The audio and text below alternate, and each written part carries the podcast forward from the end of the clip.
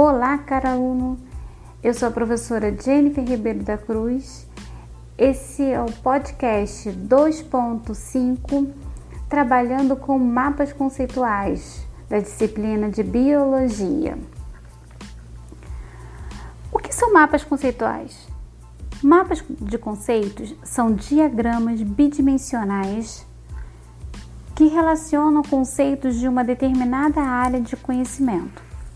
O termo conceito tem diversas conotações dependendo do contexto em que é utilizado. Nos mapas de conceitos, o termo conceito é definido como um rótulo usado para caracterizar objetos ou eventos. Objeto, por sua vez, é qualquer entidade material e evento é um acontecimento qualquer real ou imaginário. Por exemplo, o rótulo que identifica o objeto cadeira relaciona-se a um conjunto de características, tais como ter pernas, ter assento individual, ter encosto, servir para sentar, etc.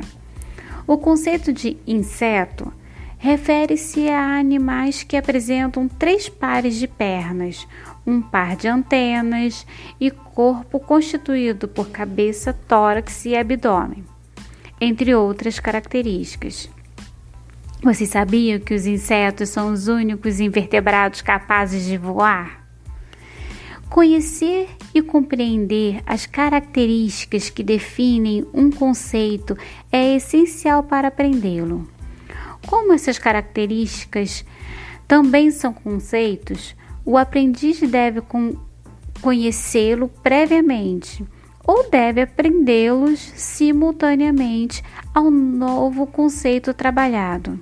Por exemplo, para se aprender o conceito de DNA, é preciso dominar diversos conceitos prévios, desde as noções básicas do que é uma substância até o conceito específico de desoxirribonucleotídeo a unidade que compõe a molécula de DNA. Nesse aspecto, os mapas de conceitos são particularmente úteis, pois permitem identificar rapidamente quais são os conceitos prévios necessários ao aprendizado de novos conceitos.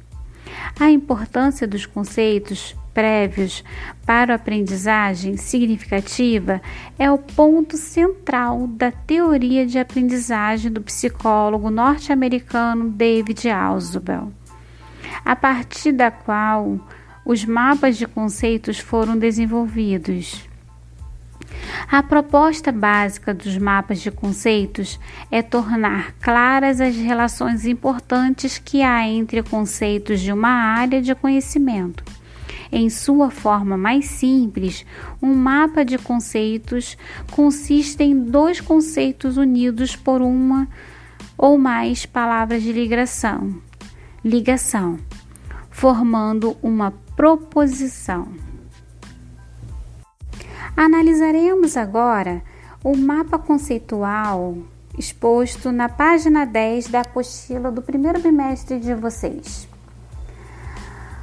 qual o conceito para abordado para o mapa conceitual em questão?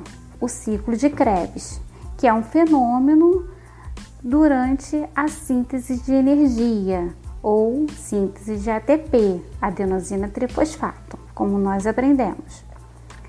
Então, o ciclo de Krebs fica destacado e esse é um tipo de mapa conceitual. Vocês vão ver na próxima apostila outro formato de mapa conceitual. O ciclo de Krebs, ele ocorre na mitocôndria, por isso o destaque desse organoide. Esse organoide, ele é responsável em produzir não somente moléculas de ATP. Na verdade, ele é responsável em reduzir as moléculas para que passe para a próxima etapa, que é a fosforilação oxidativa, que vai realmente produzir bastante moléculas de ATP. No mapa conceitual destaca as etapas do ciclo de Krebs. Isso é muito importante, já que estamos falando desse ciclo.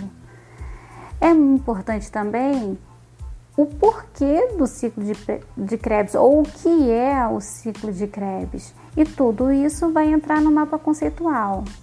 O ideal é que você coloque no mapa o que você tem de conhecimento prévio, seja na produção de energia, seja na captação de oxigênio, na captação de nutrientes, como esses nutrientes e esse oxigênio são distribuídos dentro do seu corpo e como a célula reage para produzir essa energia.